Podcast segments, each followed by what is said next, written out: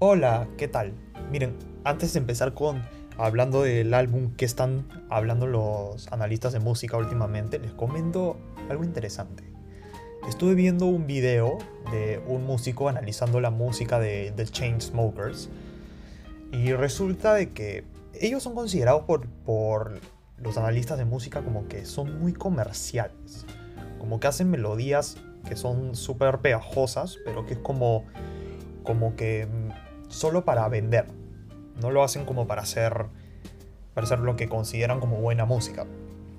Y entonces él hablaba sobre cómo usaban melodías que eran súper, súper básicas.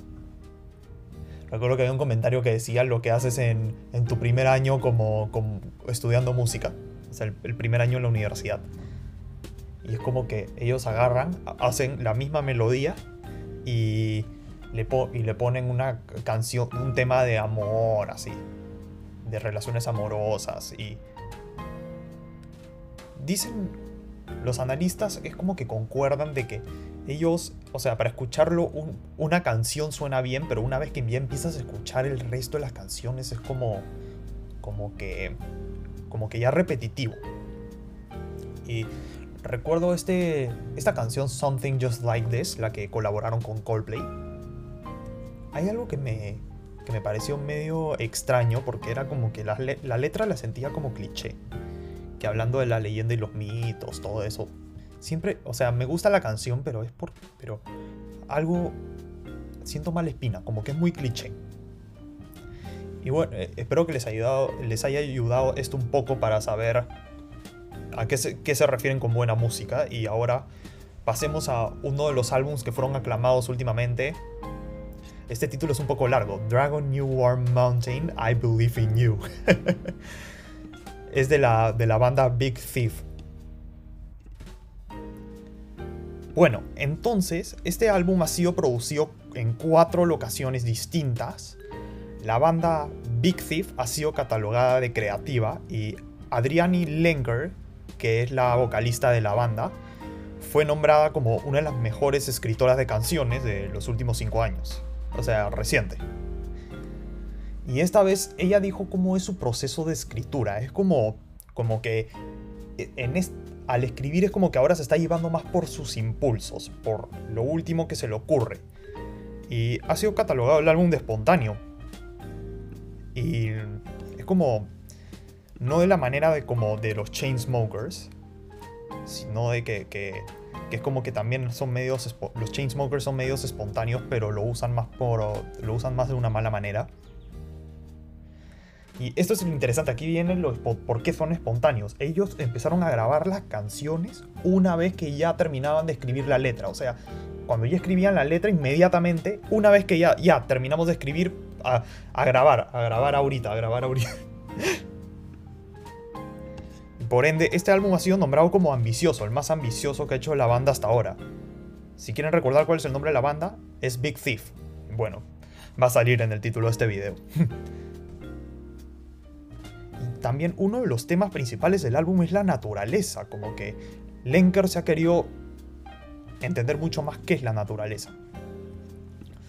Y por ejemplo quieren intentar con otros instrumentos, por ejemplo en vez de usar sintetizadores, que es la el, instrumento más clásico y muy usado en la música, pero en vez de eso deciden usar, por ejemplo, acordeones.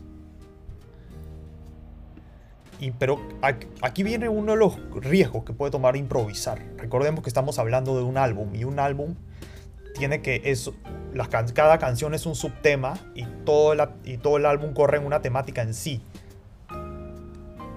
Pero sin embargo, estos álbums tienen cohesión ¿No les parece como curioso? Como que la hicieron, en otras palabras. El primer track se llama Change y habla sobre la muerte. El cuarto track es Certainty.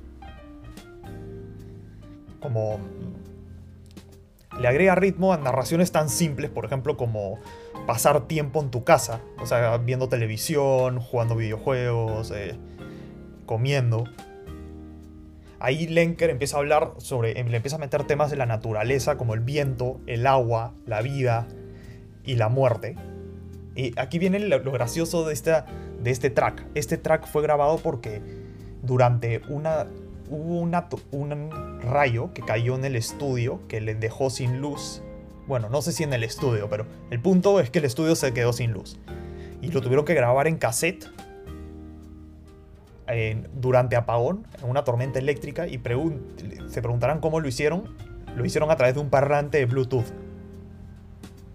Imagínate que tan improvisado que hasta para, para filmar fueron improvisados, para grabar sonoramente el álbum. Sparrow, el sexto track, habla sobre Adán y Eva. Sin embargo, esa canción es un poco más complicada porque es como que como que es más impredecible. A eso se refieren los músicos con complicado, qué tan impredecible es la canción. Y es como que repiten cuatro veces la misma palabra. Esto ya es para crear un patrón de ritmo. Y sobre todo crea la parte más que hay más tensión en la música es como en la, en, durante el track es cuando Adán y Eva comen la fruta del mal y en verdad te preguntan ¿es cinemático el álbum? ¿Tiene capacidades narrativas? Mira, también el penúltimo track que se llama The Only Place, Pitchfork lo llamó el mejor track del álbum. Y esto es simple, es como pone a Lenken tocando guitarra acústica. Y por último, está otro, el último track que es interesante de resaltar es Little Things, que ha sido nombrado por Variety como el más innovador. Y usan una combinación extraña, como que guitarras más respiraciones. Y es como crean esta atmósfera, estaba hablando del último track, Little Things, que durante los 6 minutos de canción es como que crean esta atmósfera que es bien peculiar. Bueno, entonces, para concluir, ¿cuáles son los tres temas principales? Naturaleza, existencialismo y aunque no lo crean, el más allá. Sí, es muy profundo este álbum. Y bueno, estoy muy feliz de haber concluido otro episodio. Eh, ahora quiero, ya quiero empezar a ver qué álbum hablo después porque en verdad le está yendo, le está yendo bien a la música. He visto los, los puntajes en Metacritic que son muy altos. Y bueno, hasta luego. Chao. Nicolini out.